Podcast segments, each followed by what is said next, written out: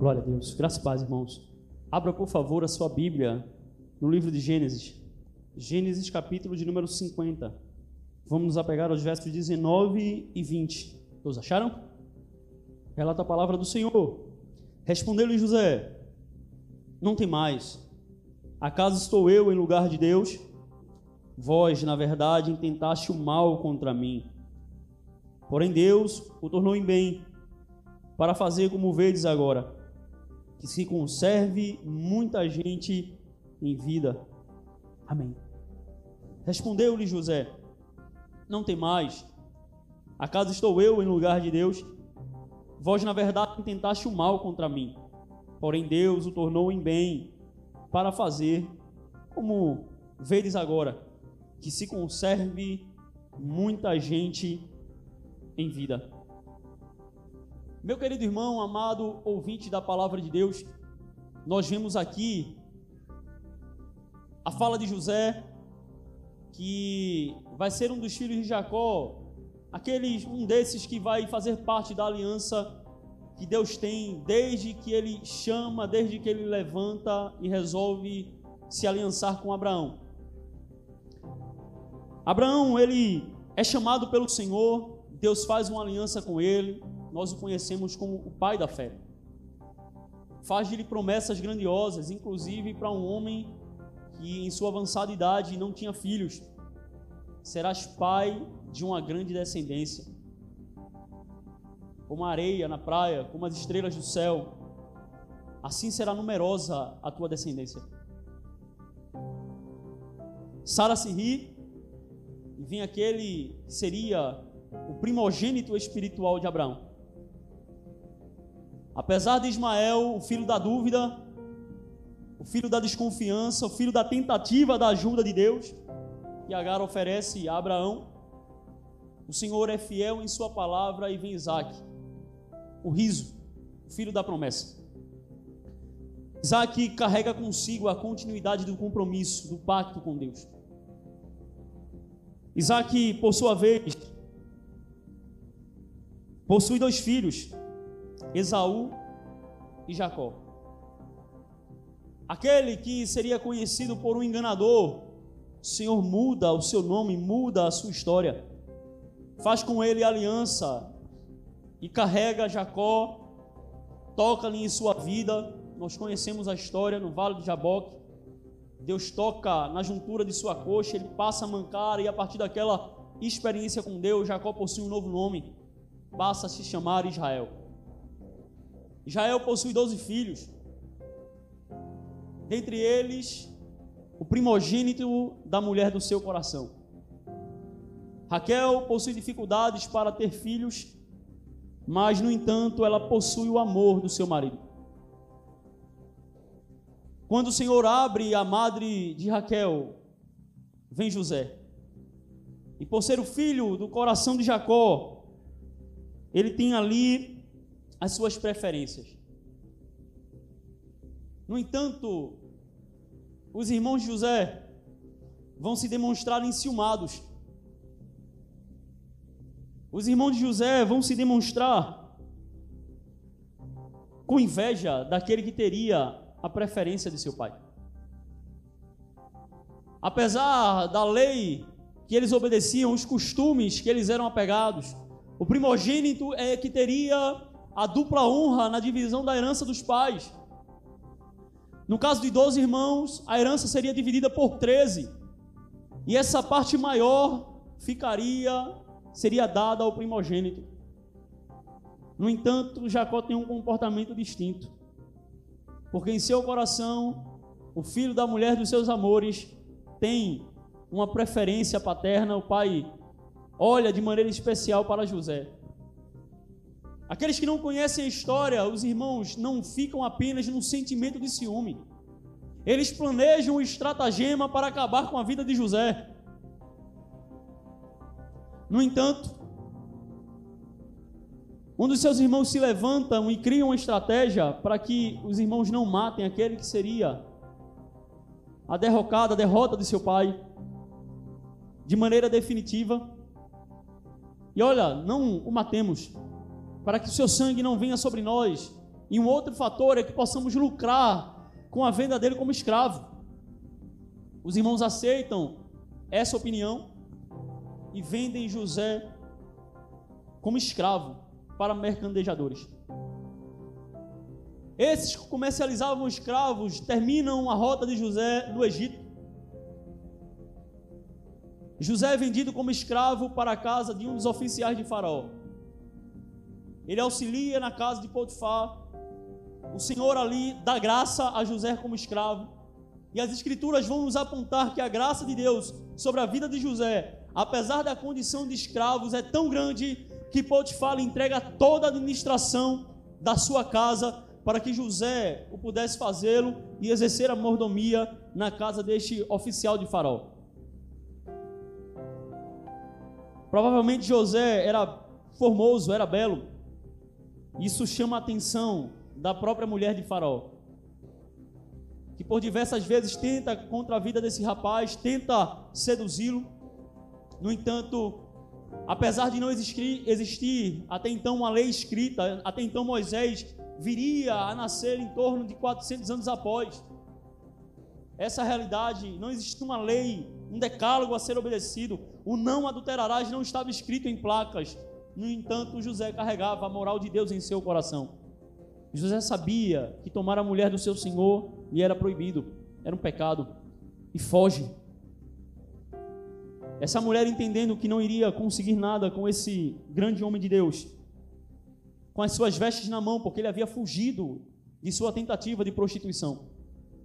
Começa a gritar dizendo que ele havia tentado estrupar. José termina preso, termina em cadeias. Mas chegando lá, a graça de Deus não é limitada ao ambiente. Entenda que onde você estiver, se você for agraciado por Deus, viva com fidelidade para com o Senhor e tenha certeza, Ele é fiel, Ele não te abandonará. Vemos essa realidade na vida de José, quando ele ainda aprisionado em cadeias, pagando por um crime que não cometeu. A graça de Deus está com ele. José encontra graça sobre os olhos do carcereiro da prisão, a tal ponto que ele passa a ser uma espécie de cooperador, uma espécie de chaveiro da prisão. E passa a exercer uma certa liderança naquele lugar que deveria ser de pena, de cumprimento de uma sentença. José não apenas obtém graça de Deus com relação ao relacionamento com os homens. José possui dons da parte de Deus. E esses dons começam a se mostrar úteis em sua prisão. Quando a Bíblia vai relatar que o padeiro e o copeiro de Faraó foram presos, atentaram contra a vida de Faraó e sem ter uma certeza absoluta de quem o seria, aprisionam a ambos. O padeiro e o copeiro tiveram sonhos. José interpretou ambos. Para o padeiro, a interpretação que depois de três dias ele viria morrer. E três dias depois o copeiro viria tomar a sua função novamente. José interpreta o sonho, fala com o copeiro dizendo: Olha, quando tomares a tua função, lembra-te de mim na presença de Faraó. O sonho acontece, a interpretação se confirma, porque aquilo que é de Deus, nós não precisamos mentir e nem maquiar. Deus fará acontecer. No entanto, a Bíblia relata que o copeiro esqueceu-se de José. Será que Deus esqueceu dele? Absolutamente, irmão. Não. Há um tempo para tudo, inclusive para os nossos sofrimentos. Há um tempo e o um propósito para tudo nas mãos de um Deus que é soberano, nas mãos de um Deus que não pode falhar. Por que ainda não aconteceu? Por que está demorando tanto? Será que Deus esqueceu de mim? Não. Deus não esquece. Ele não está sujeito à nossa forma de pensar, ele não está sujeito a limitações como nós. Deus não esquece de ninguém, inclusive de seus inimigos. É Ele quem sustenta cada célula, inclusive de seus opositores. Copeiro se esqueceu de José, mas por um plano maior de Deus. ainda não havia chegado o tempo. O tempo passa. O faraó tem um sonho. Chegou o tempo de Deus. Então o copeiro se lembra: olha, quando estava na prisão, juntamente com o padeiro, ele relata a história. Havia lá um homem que interpretou corretamente tanto o meu destino quanto o destino do padeiro. faraó manda buscar José. Chegou o período da expressão do propósito de Deus. José se arruma, provavelmente faz ali a barba, lhe é dado um banho, afinal de contas, ele vai se apresentar na presença do rei, do faraó, que se achava até mesmo um deus. Faraó lhe declara o sonho.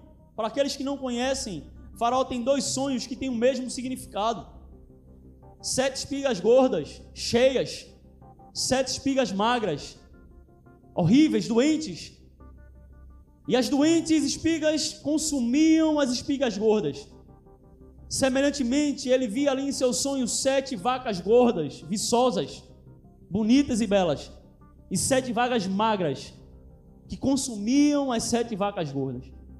O Senhor da graça, mais uma vez, a José. O sonho é interpretado com fidelidade. Havia, haveria o Egito de passar sete anos de fartura e de abundância de produção de bens. No entanto, depois desses sete anos, sete anos sem que a terra desse o seu fruto de forma adequada, haveria sobre toda a terra sete anos de fome, que os sete anos de fartura seriam totalmente consumidos. José não apenas da interpretação do sonho, mas entrega a Faraó a trama graciosa de Deus.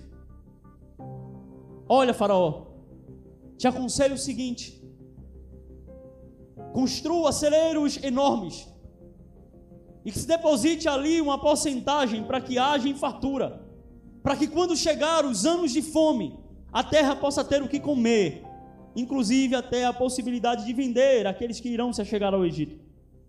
E essa, sobre essa administração homens sábios. O faraó olha para José, e agora, irmãos, como havia dito, chegou o momento da graça de Deus. José que aprende a administrar na casa de Potifar. José que aprende a passar necessidade em meio às prisões. Vai usar os recursos da academia, da universidade do sofrimento para administrar o maior império da terra naquela época.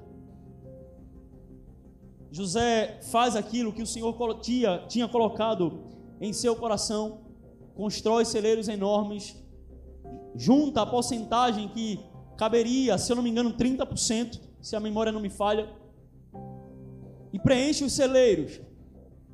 Passam os sete anos de fartura e José consegue preencher tudo aquilo que ele havia posto em seu coração começa os sete anos de miséria. A terra não há fruto.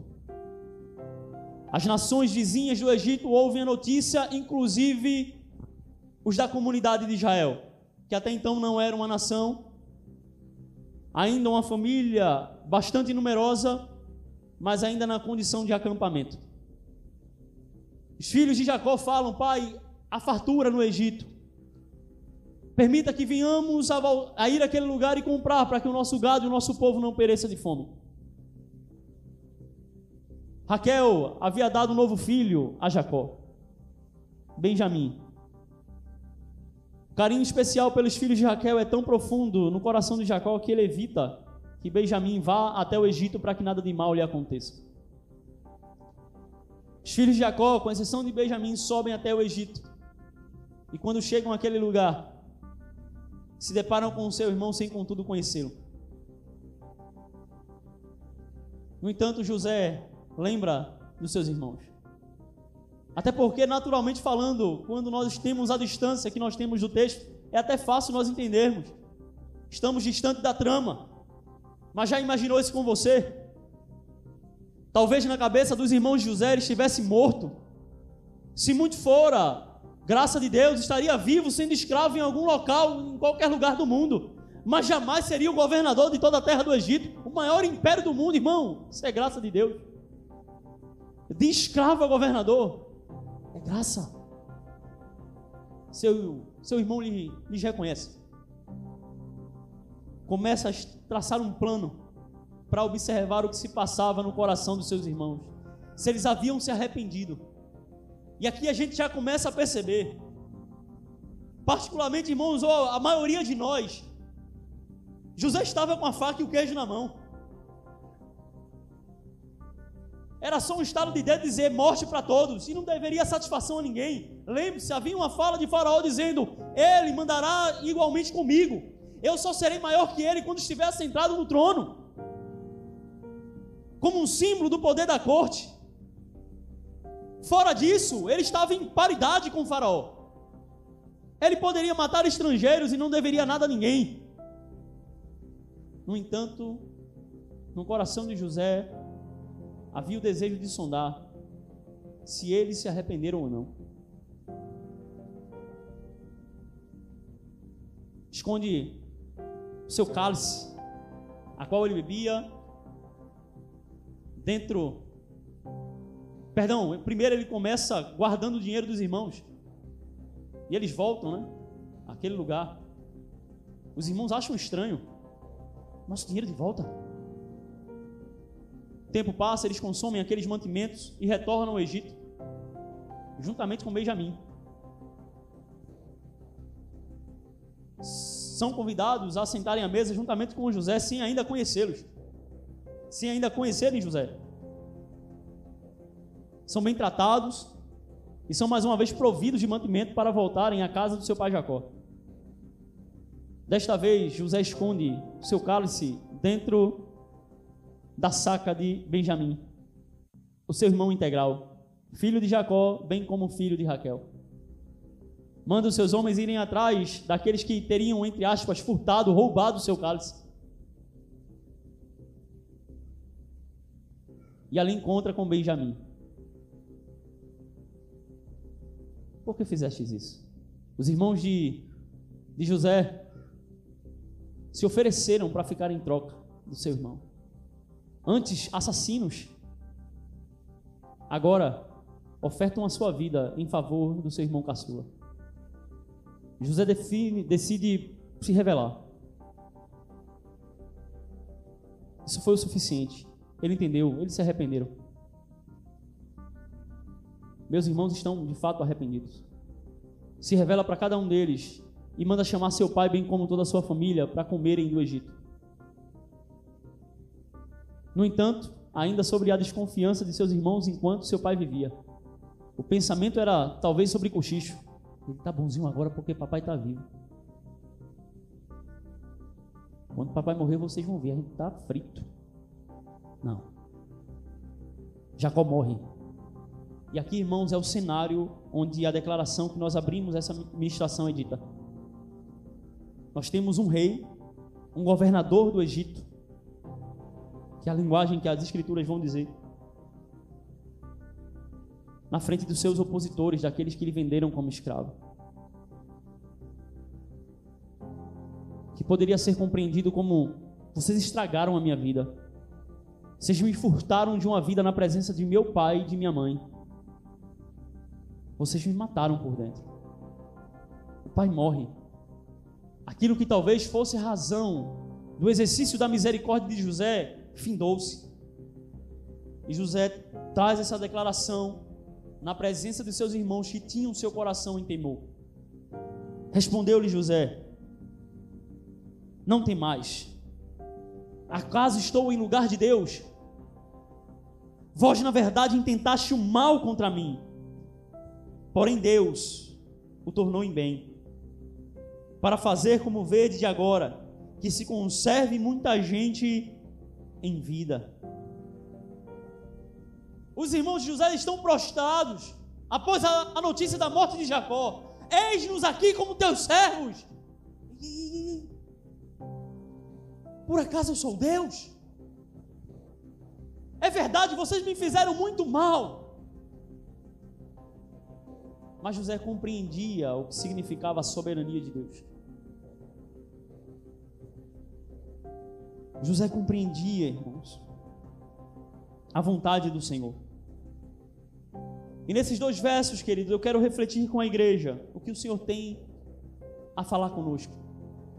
Contextualizados do cenário do texto, vamos voltar a Gênesis capítulo de número 50, os versos 19 e 20, e ouvir o que o Senhor tem a nos dizer essa noite. Versículo de número 19, somente a parte A. Respondeu-lhe José: Não temais.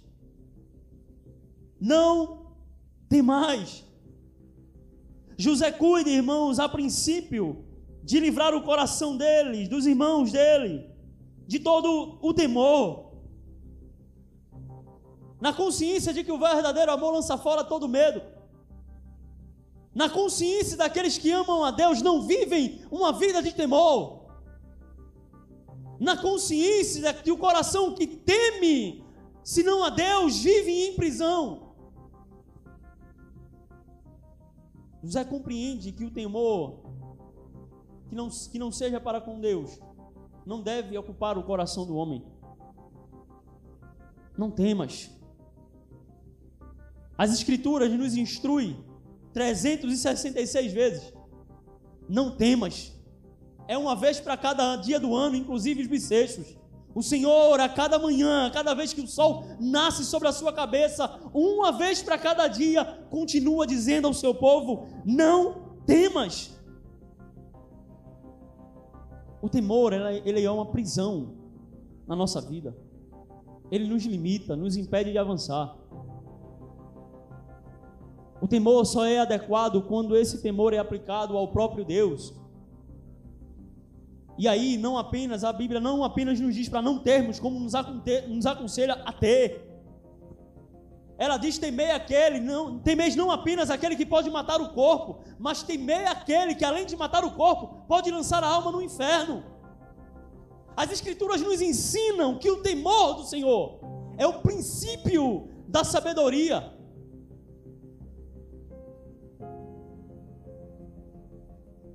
Palavra temor significa literalmente ter medo. E o ter medo de Deus é um bom princípio. Claro, ele não deseja que você tema por uma vida inteira. É também bíblico que eu acabo de citar dizendo: olha, que o verdadeiro amor lança fora todo medo. Mas enquanto princípio, o temor nos coloca num bom caminho. E a partir do momento que, por ter medo de Deus, a gente vai caminhando de acordo com a Sua palavra, com o seu mandamento, a gente acaba no relacionamento com Deus, descobrindo um Deus de amor. E aí, irmãos, aquilo que era lugar de temor no nosso coração, que ocupava o lugar de uma fé infantil, de uma fé imadura, de uma fé rasa, vai sendo preenchido pelo conhecimento de um Deus que ama. E o medo vai se dispersando. E não vamos mais cumprindo seus mandamentos por mero temor, mas vamos, vamos lhe sendo obediente porque o amamos. Vamos obedecendo ao Senhor por compreender que Ele tem o melhor para a nossa vida. Vamos lhe sendo sujeitos porque Ele é um Pai amoroso e, como todo Pai, e acima de todo Pai, deseja o melhor para a vida dos seus filhos. O temor é importante, mas para uma fé infantil. É como nossas crianças. Pais, não exijam, não cobrem amor de seus filhos. Amor é algo complexo. Criança não tem condição de amar. É por causa disso que, enquanto pais, queremos o amor dos nossos filhos e aí, como pais idiotas, fazemos tudo o que elas querem, não temos nenhum amor e nenhum respeito dos nossos filhos. Amor é algo complexo. Amor é algo que só maduros podem oferecer. Certa vez, o meu maior disse uma vez: Não amo mais o Senhor. Não ama papai, não. Não, irmão. O problema é seu. Eu não preciso do seu amor. No momento você vai ter que me respeitar. Vai me obedecer. Se no futuro você quiser me amar ou não, aí é com você. Mas aqui debaixo do meu teto, eu quero que você me obedeça. A mãe essa semana perguntou: gosta mais de quem? é? Isso é natural, irmão. Criança precisa de limite. E assim também a nossa vida espiritual. A gente vai crescendo. Particularmente, eu vim para Jesus com medo de ir para o inferno, porque eu entendi meu pecado está me levando para lá. Vim para Jesus com medo de pagar pelo meu maldito pecado. Mas hoje em dia eu sirvo por aquilo que Ele é. Não temo mais o inferno. Minha única lamentação é porque eu ainda o amo muito pouco. Quero amá-lo mais. Mas o temor ele é importante quando é para o Senhor. Mas com relação às coisas desse mundo, irmão, nós não temos razões para temer. Isso é importante de ser dito no cenário político que estamos. Não temas, ele permanece soberano. Não tema o homem que pode matar o corpo e nada mais. Se tivermos de temer alguém, temamos ao Senhor. Mas que esse temor evolua para que possamos amá-lo. Respondeu-lhe José: Não temais. Acaso estou em lugar de Deus? O segundo passo de José, após livrar os seus irmãos da ideia temerosa de que eles iriam matá-lo, é livrar da ideia de se colocar no lugar de Deus. Porque a tendência natural do coração do homem, meu irmão, Dê um pouquinho de poder ao homem, daqui a pouco ele está dizendo, como o Senhor o disse no encontro com Moisés: Eu sou. Né? A gente quer ocupar o lugar que pertence a Deus. Dê um talento ao homem, daqui a pouco ele estufa o peito e acha que não tem ninguém melhor do que ele. Principalmente na condição de José, governador da nação mais potente do mundo. Era uma espécie dos Estados Unidos da época. Seus irmãos estavam na sua mão, mas ele entendia: foi o Senhor que me trouxe até aqui. E eu não estou em seu lugar. Eu não sou juiz. Isso demonstra que José era livre da idolatria, principalmente a egolatria. O Senhor te deu alguma coisa, não se ensoberbeça com isso. Um ego inflamado é um coração dotado de um altar idólatra. Ah, irmão, mas eu sou pobrezinho, não tenho esse risco não. Pobre se orgulha. Irmão, a gente é tão ruim que a gente se orgulha até de coisas espirituais. O cara que canta bem, o cara que toca bem, o cara que prega, o cara que evangeliza, recebe uma profecia vinda do alto, daqui a pouco não toca no vaso. A gente se orgulha daquilo que Deus nos deu. Tem um trocadinho a mais na poupança, já acha que pode pisar no outro. Comprou um carro do ano, acha que está andando na carruagem de fogo. Cuidado com o seu coração. Um pregador do passado disse que ele é uma fábrica de ídolos. Não basta muita coisa. E a gente já está querendo copiar a Satanás quando atenta contra o trono da graça de Deus, querendo tirá-lo de lá. José toma a postura de alguém que compreende: eu não sou Deus. Eu não estou no lugar de Deus. Sabe o que é isso? É a consequência de um relacionamento íntimo com o Senhor. faraó se achava Deus. Ele se intitulava Deus na terra. E por uma declaração dele disse: Olha, José é igual a mim, com exceção quando estiver assentado no trono. Talvez ele poderia usurpar esse lugar de Deus. Se ajoelhe. Essa é a postura dos irmãos. Depois, verso de número 18: Vieram também seus irmãos, prostraram-se diante dele e disseram: Eis-nos aqui por teus servos. Aqueles que fizeram José escravos estão se colocando como escravos de José. Como o sonho que ele havia dito: Olha, eu vi onze feixes e o meu no centro, e eles se curvavam. Os irmãos, o quê? Segundo o sonho de José, Eu vi onze estrelas e ainda mais o sol e a lua se curvarem diante de mim. Tu está dizendo que além de teus irmãos, eu e a tua mãe. E agora, naturalmente, por conta do temor e tremor que eles haviam tomado por José, o sonho se cumpre. Ele se prostra. É, é, seria a hora dos irmãos cantarem agora sabor de mel, né? Quem me viu passar na prova? Não, não. Eu quero dizer que esse louvor é satânico, viu? Isso não é bíblico, não. Isso não é nem sequer um louvor a Yahvé.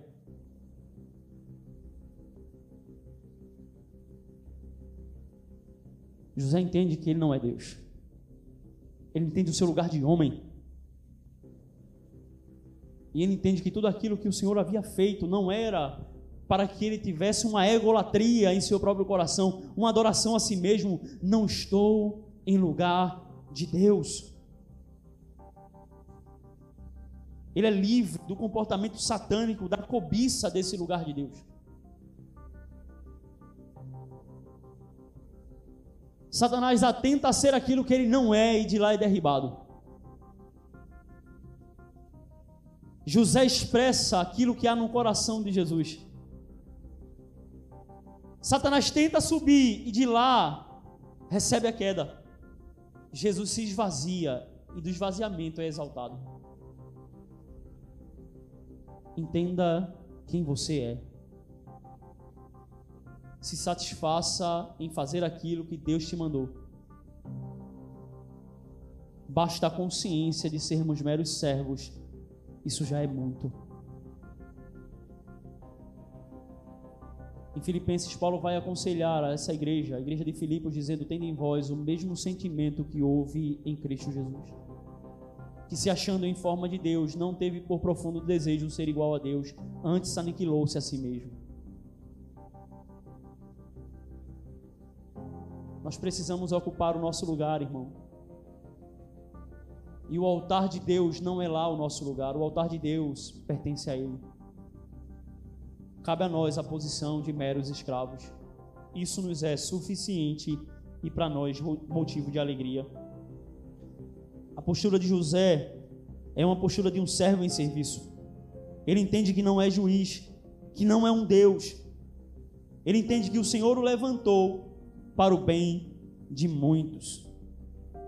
Apesar da posição alcançada, José continua escravo no coração. Apesar de se achar na posição de governador, perante Deus ele entende: eu sou um escravo.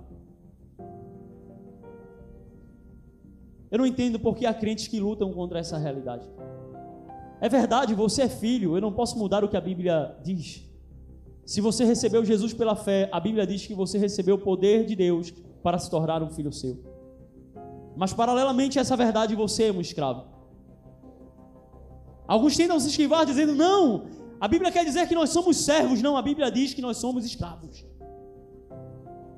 A palavra servo no original é diácono. É aquele que serve a mesa. A Bíblia nos chama de doulos escravos, serviçais sem salário, que nem a sua vida é sua. José compreende isso e declara: Eu não estou no lugar de Deus.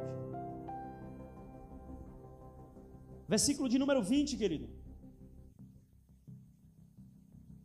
Vós, na verdade, intentaste o mal contra mim, porém Deus o tornou em bem, para fazer como verdes agora que se conserve muita gente em vida. A ausência de vingança não é em decorrência de uma alienação, uma falta de julgamento dos fatos, da realidade, ou por uma demência em desprezo à vida real por parte de José. Não. José não se vinga por uma clara compreensão da soberania e bondade de Deus. José não é um tolo que não enxerga a realidade. Esses homens quiseram meu mal, eles quiseram me matar, eles me venderam como escravo. José não vive uma realidade paralela da existência da sua vida. Não é isso. José não vai se vingar é porque falta a ele o entendimento da maldade, da perversidade dos seus irmãos. Não! Vós, na verdade, intentaste o mal contra mim. Eu sei que vocês quiseram me matar. Eu sei que vocês quiseram acabar com a minha vida. José sabe. Porém, Deus o tornou em bem, para fazer como vedes agora, que se conserve a vida de muita gente. José percebeu a bondade de Deus na traição de seus irmãos. Deus tem poder para fazer surgir flores da lama.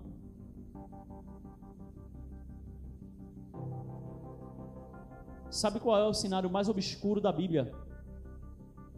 A treva mais densa é o Calvário. Mas é desse cenário onde os homens viram o rosto que o Senhor nos deu vida. Cruz é razão de desprezo para toda a cultura da época.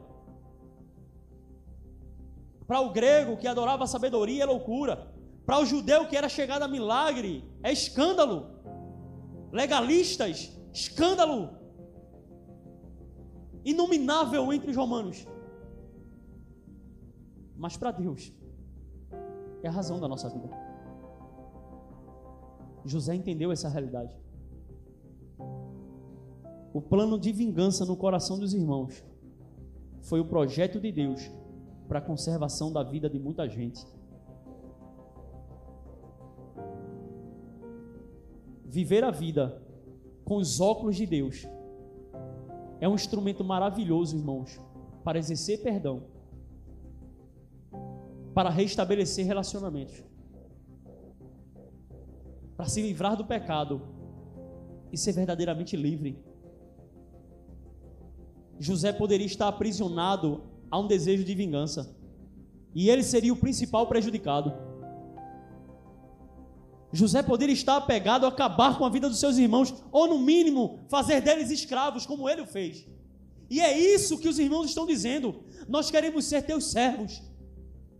Olha, já entendemos que apenas viver para nós já é muito, já é um exercício maravilhoso da tua misericórdia, José. Mas nem isso José deseja. Sabe o que é isso? É um coração livre. Quando a gente enxerga a vida com os óculos da soberania de Deus, nós somos livres. Quando a gente vê que o outro me magoou, porque Deus quer trabalhar no meu temperamento, isso é libertador. Quando a gente começa a enxergar que certas coisas acontecem na nossa vida, porque Deus ainda vê carnalidade em mim e quer trabalhar no meu caráter, eu não preciso mais sentir ira pelo outro. Eu observo a vida como ela tem que ser. Como uma música sendo regida por um maestro soberano. E José compreendeu isso. E foi livre de um sentimento de vingança. Ele entendeu a bondade de Deus nas correntes da escravidão. Talvez no buraco do deserto, antes de ser vendido como escravo, houvesse os questionamentos. Yahvé, Deus de meu avô Abraão, ou bisavô no caso, Isaac de meu pai Jacó, Cadê o Deus que produzia uma escada sem parede, que levava até os céus? Eu preciso dela agora. Onde está o Senhor? Cadê o Senhor da libertação? Aquele que foi com os 318 de Abraão. Cadê o Senhor? Estou em corrente. José vive pela graça de Deus. É aprisionado de forma injusta. Mas no momento da decisão ele olha para trás. Isso que eu estou fazendo são conjecturas, a Bíblia não diz que José questionou. Possivelmente. Mas depois que tudo ocorre, ele entende tudo isso foi providenciado pelo próprio Deus. Ele não usa o seu dom para pisar nos seus irmãos. José entende que isso é uma dádiva para a conservação da vida de muitos. Ter sido escravo, ter sido preso, foi bondade de Deus. Nós não aprendemos tanto na maré mansa quanto aprendemos quando sofremos. O sofrimento é uma escola adequada para o homem. Isso é conhecido. Até a psicologia reconhece essa realidade. Dê tudo o que você quer para o seu filho e você vai criar um monstro. Uma criança mimada. E vai virar um adulto e não vai te respeitar. Pois bem, querido, Deus não educa filhos mimados. Deus é um Deus que, quando necessita, bota de castigo. Puxa a havaiana e bota a cinta para cantar. Isso, claro, falando na nossa linguagem. Deus não mima os seus filhos. Ele prepara cidadãos para a eternidade. E olhando para a vida de José, a gente percebe, irmãos, que quanto mais profundas são as lutas, provavelmente maior é o propósito. Da humilhação de um escravo, da humilhação de um encarcerado, para o governo da maior nação da terra. E é importante que se diga: a igreja está sendo preparada para governar uma nação maior do que a do Egito. Há uma herança sendo preparada para nós que essa terra nunca viu. Deus não entregará o seu reino a filhos mimados. Olhe para as promessas e perceba que há razão para perseverarmos. José fez isso. Enxergou graça na escravidão, nas cadeias, no sofrimento, na traição. Ele compreendeu que tudo fez parte de um grande propósito de Deus. Me pergunto: Deus deixou de ser soberano?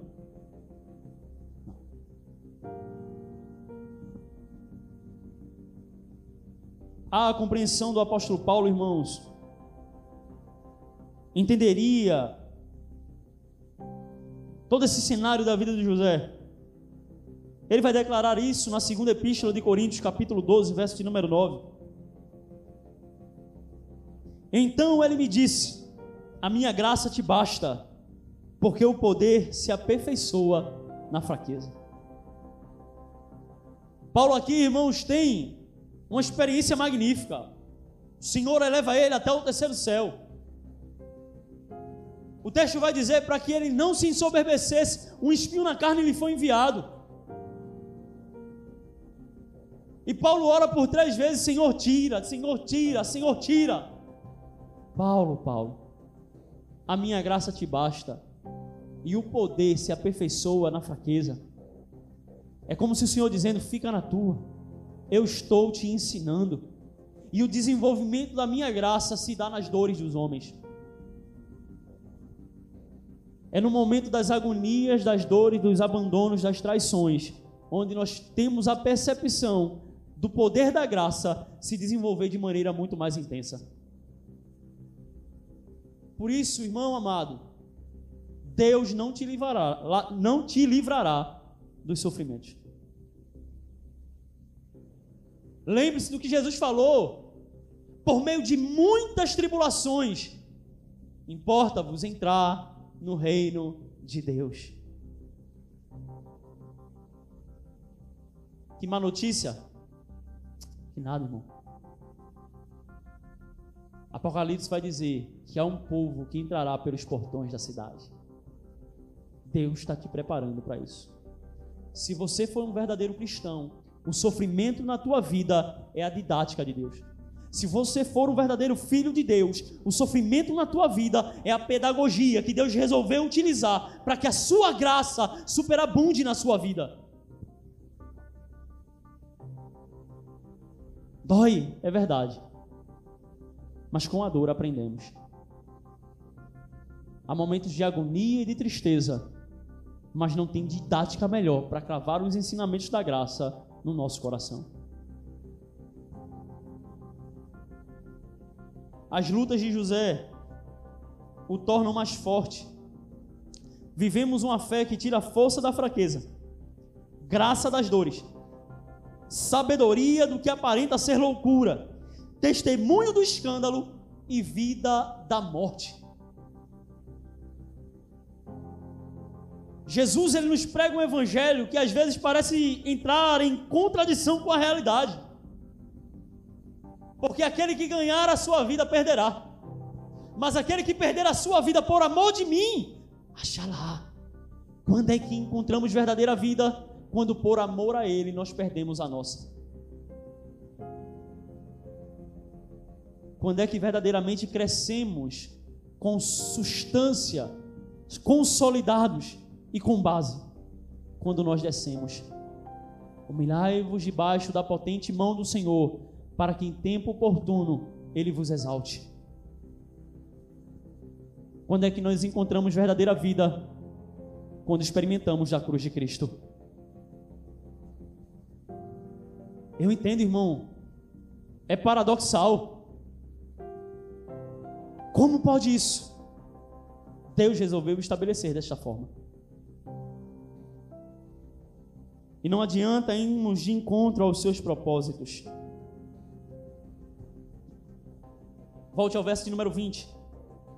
Vós, na verdade, intentaste o mal contra mim, porém Deus o tornou em bem, para fazer como vedes agora, que se conserve muita gente em vida.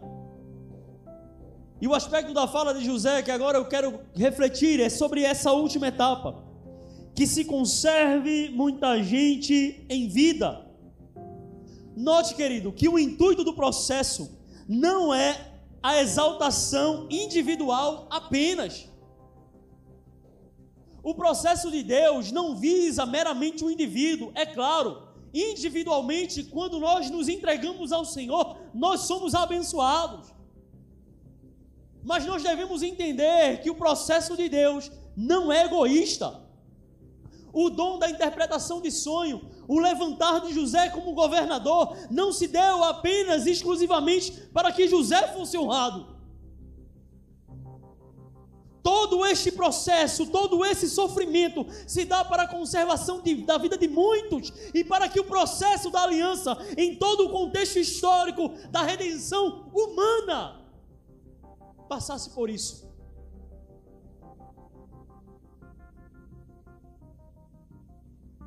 Não se preocupe, amado querido irmão, demasiadamente com a vitória particular. Isso demonstra egoísmo.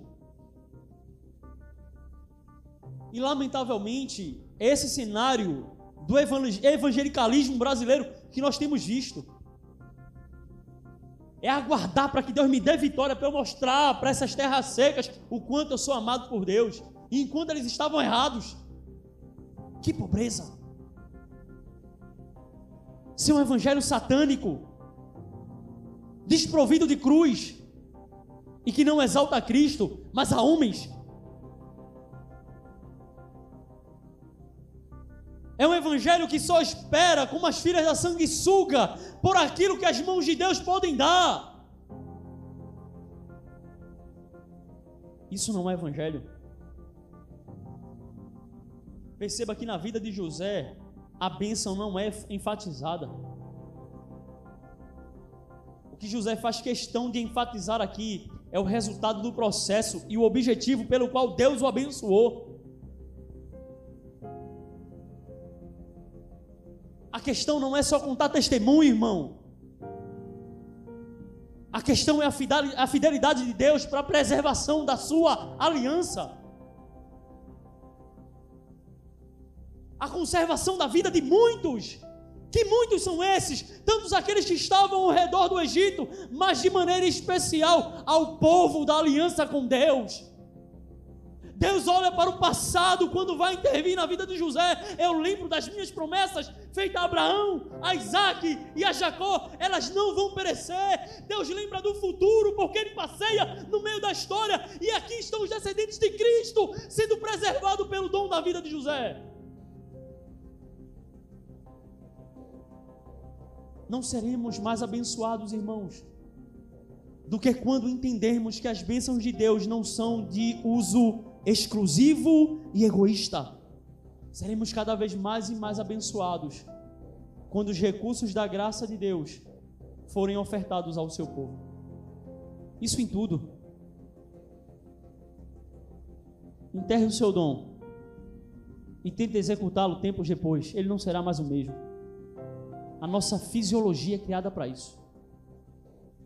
Quanto mais eu pratico e dou, mas o Senhor me tem dado graça.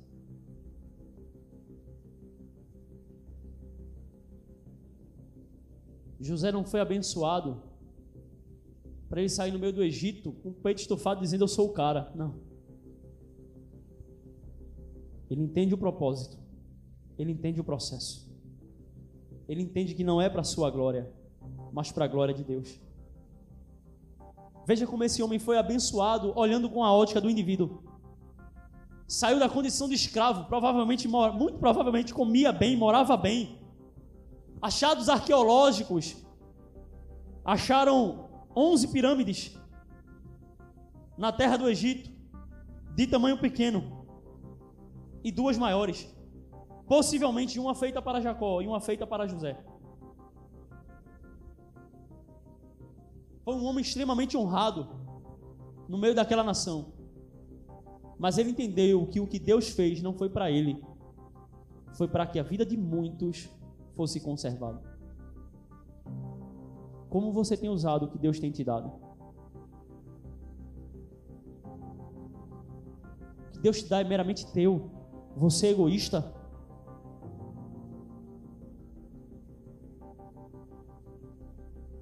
Deus não tem levantado ninguém para brilhar no palco, irmão.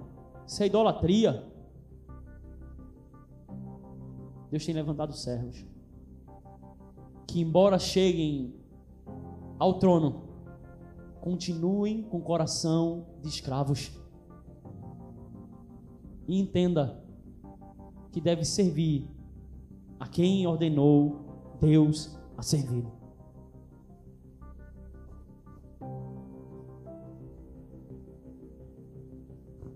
Crente que é crente deve ficar aplicado à sua vida não deve ficar, irmãos, aplicando a sua vida a se auto-honrar, a cantar sabor de mel, mas em cumprir a sua missão de forma a satisfazer a Deus. Eu não devo me preocupar se Deus vai me honrar ou não. Jesus morreu humilhado. O que cabe a mim é me preocupar em honrar ao meu Senhor ele ser fiel e fazer aquilo que ele me disse que eu deveria fazer. Os dons de José, o seu tratamento, o seu governo beneficiam a si e aos povos e principalmente ao povo da aliança. Toda a vida de José anuncia a bondade e a fidelidade de Deus. Seu governo a sua administração, os dons de interpretação de sonhos que ele possuía, tudo foi usado para a glória de Deus. Nós percebemos essa realidade. Esse mesmo princípio é visto nos dons. Eles são concedidos a indivíduos para a edificação do todo do corpo. Em 1 Coríntios, capítulo de número 14, verso de número 26, bem como no versículo também de número 7, nós vamos perceber essa realidade. Paulo vai escrever: Que fazer, pois, irmãos, quando vos reunis, um tem salmo, outro tem doutrina, este traz revelação, aquele outro, outra língua, e ainda outro, interpretação. Seja tudo feito para edificação. E edificação do que? Do corpo, que é uma figura da igreja no texto de Paulo.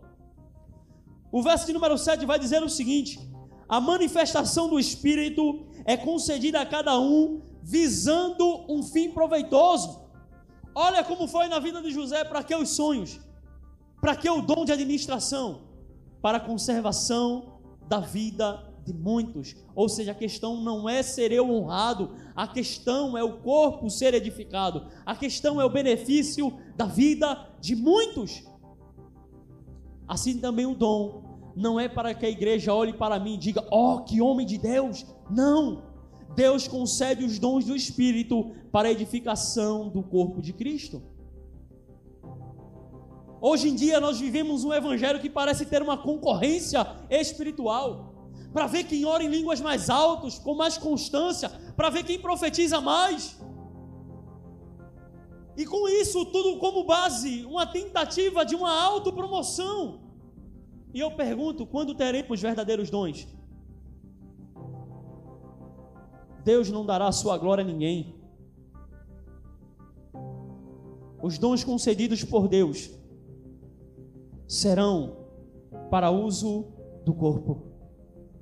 Assim como os dons da vida de José foi para a conservação da vida de muitos, os dons que Deus continua a querer conceder ao seu povo é para benefício do seu povo, para a edificação do corpo. José ele vai expressar uma tipologia de Cristo. Quando do alto do seu poder, do seu governo, ele providencia a salvação. No momento do ápice da sua vida, José entende que estava ali para a conservação da vida de muitos. O testemunho desse homem foi tão profundo que ele tipifica a pessoa de Cristo. Que no alto do seu trono de glória, ele continua ainda a exercer vida para com aqueles que estão mortos. Me escute. Houve um rei que, por um período de tempo, deixou o seu trono de glória por causa de você. Você que está morto em seus delitos e nos seus pecados. Não apenas um que possui um dom de Deus, mas que possui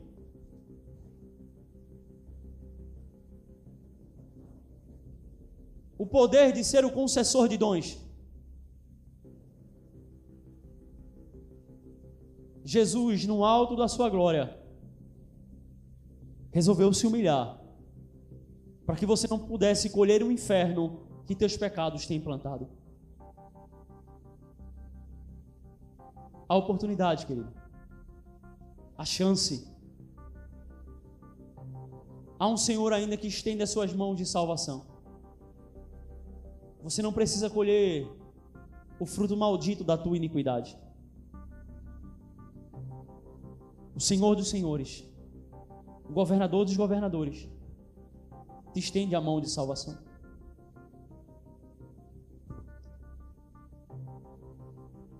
As dores de José o fizeram mais forte e o capacitaram a ocupar um lugar de governo sem pôr, sem em seu coração um, um altar idólatra, a fim de se exaltar.